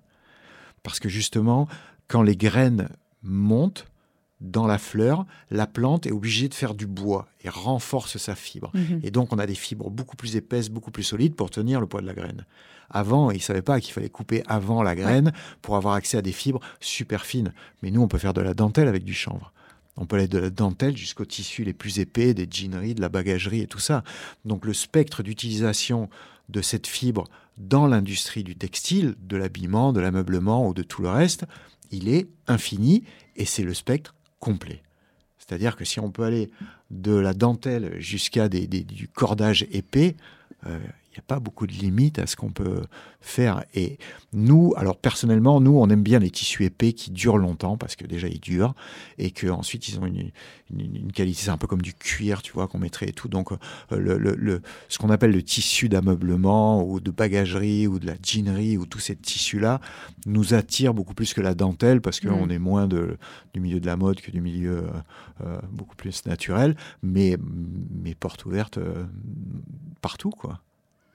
Et alors, euh, justement, dans les applications en boucle ouverte, comme par exemple euh, donc le BTP, euh, tu parlais de cordage, mais je sais que dans la marine aujourd'hui, la, plupart des cordes, si je dis pas de bêtises, sont quand même en matière synthétique aussi, en, en pétrole. grande partie en pétrole.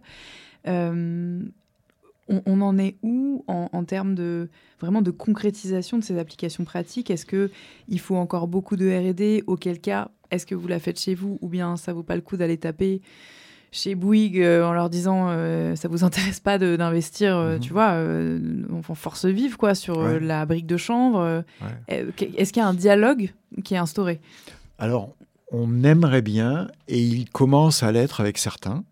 pas à la dimension où nous on aimerait le porter, mais on comprend que ça, que ça va prendre du temps.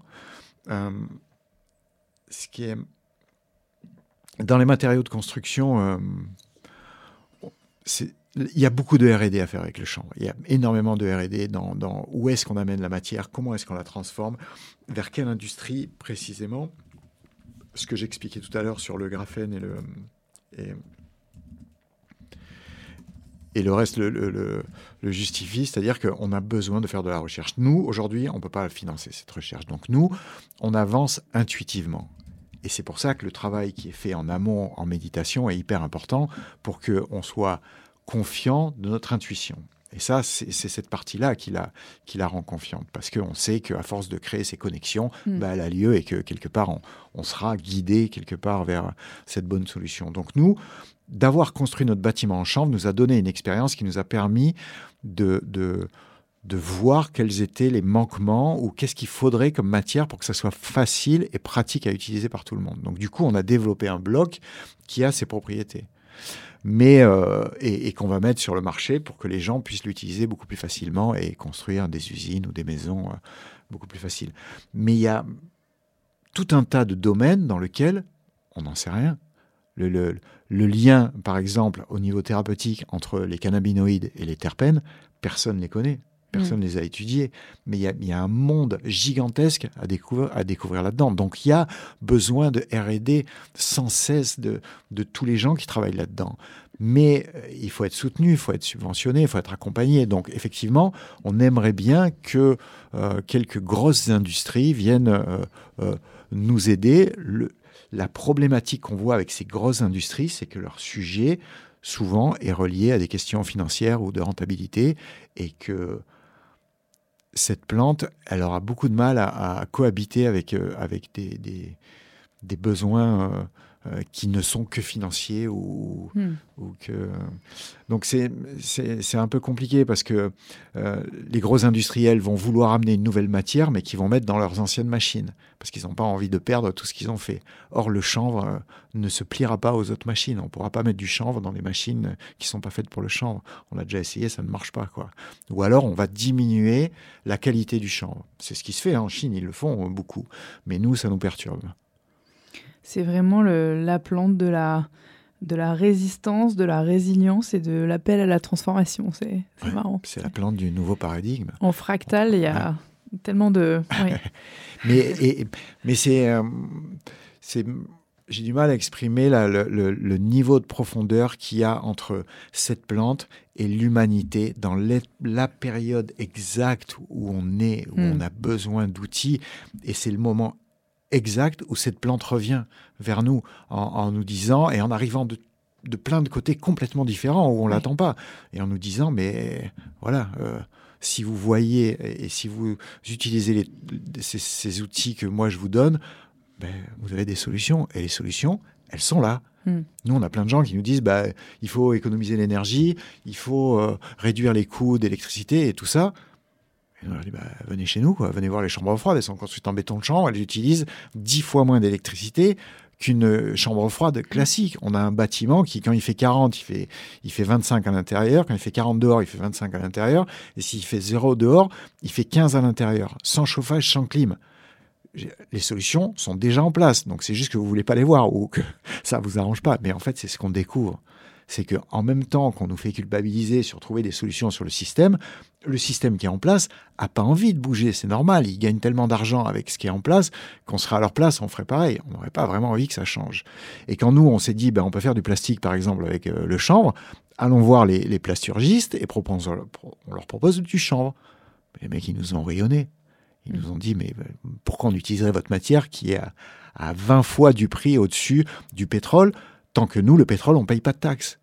Mais ce mot, le pétrole, on ne paye pas de taxes dans l'industrie euh, de, la de, la, pétrochimie, mais il, nous a ravagés. Quoi. On ne paye pas de taxes euh, au sens financier Sur le pétrole. C'est-à-dire que le pétrole, il le paye la taxe sera payée à, zéro quelques centimes, alors que nous, les utilisateurs, on va, on va la payer euh, à la pompe.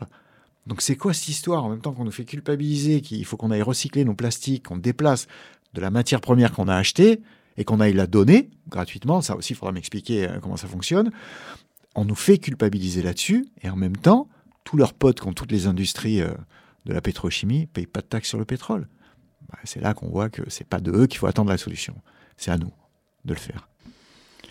Alors, d'après toi, qu'est-ce que le surf a appris à l'entrepreneur?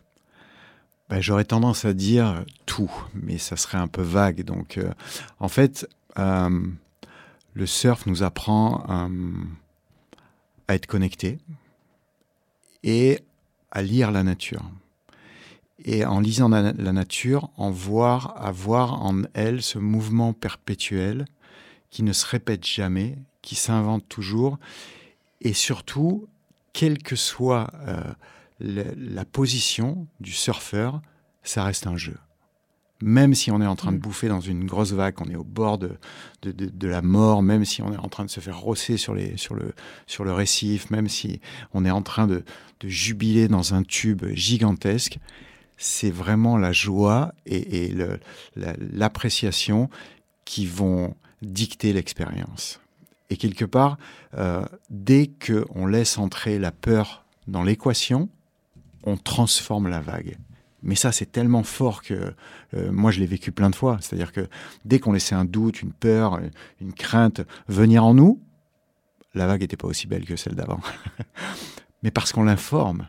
Et comme on l'informait de ce, de ce, de ce champ-là. Et donc, ça nous a appris à appliquer ces règles dans la vie de tous les jours. Et de se dire, bah, en fait, c'est juste une vague, quoi. Bah oui, ça, ça, peut paraître être un événement catastrophique ou quelque chose de dramatique ou quelque chose de super dur ou une montagne escaladée et tout. C'est juste une vague, elle a une taille différente hmm. et que quelle que soit la taille, on peut jouer en, en l'affrontant ou en glissant sur son dos, quoi. Et que même la plus grosse des montagnes à escalader bah, peut être un jeu euh, si on glisse dessus, quoi. Et, et, et, la plus grosse des épreuves qu'on aura à affronter dans la vie, ben, si on arrive à trouver quelque part en nous l'appréciation ou même la joie, ce qui est plus dur, face à cet événement, et il y aura toujours un, petit chemin dans lequel la joie se trouve, ben, l'événement il va, se transformer et, ça va devenir mm, une glisse, une forme de glisse. Et cette forme de glisse, ben, elle, est, magique. donc euh, oui, je pense que le surf euh, m'a tout enseigné, tout ce que l'école m'a pas enseigné en tout cas. Alors de quoi est-ce que tu dirais qu'a besoin euh, les chambres de l'Atlantique pour euh, grandir dans ces prochaines années?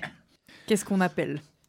Qu'est-ce qu'on appelle? Ah Moi, j'appelle tous les matins. Hein, donc, mais mais d'être guidé, d'être guidé pour être juste, pour que les mm. parties qu'on développe soient les parties qui, qui, qui soient euh, les plus accessibles à l'humain et que on puisse les commercialiser euh, sans trop de complexité pour que notre structure euh, soit rentable. Parce que pour pouvoir développer et investir, il faut que ça soit rentable et que pour que ça soit rentable, il faut être euh, plié aux règles économiques de la société d'aujourd'hui. C'est pour ça que ce monde d'aujourd'hui est super complexe, parce qu'on doit garder un pied dans l'ancien monde, parce qu'on vit selon ses règles, mais on doit en, même temps avoir les yeux dans le nouveau monde, et c'est à nous de le créer parce qu'il n'y a pas de règles dans ce monde-là. Enfin, il n'y a pas de règles qui nous sont données à nous dire voilà comment il faut se comporter dans ce monde-là. Quoi.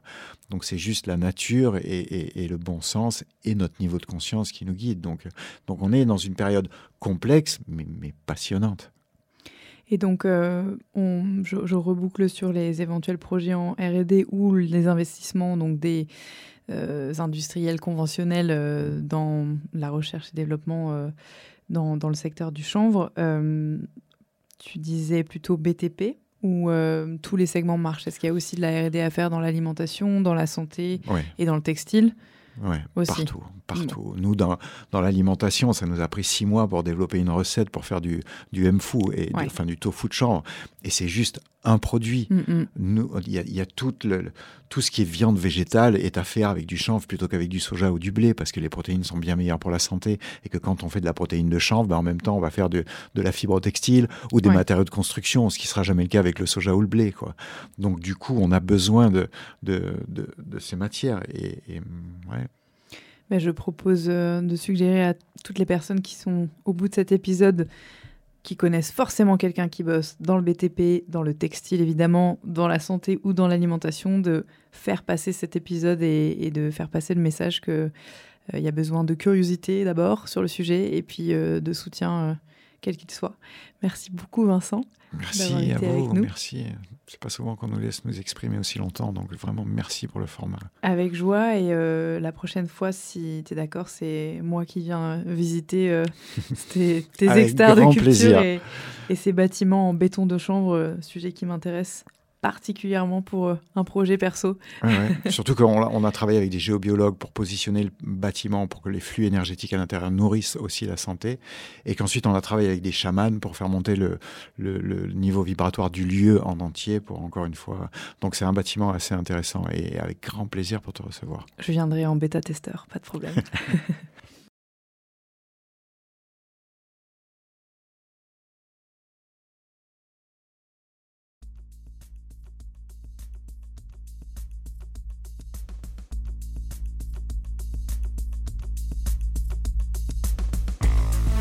Merci pour votre écoute. Si vous êtes encore là, c'est sans doute que vous avez apprécié cet épisode. La meilleure façon de nous le faire savoir, c'est de partager ce podcast sur vos réseaux, par email, de bouche à oreille, de laisser un commentaire iTunes 5 étoiles et de vous abonner à la chaîne sur la plateforme d'écoute de votre choix.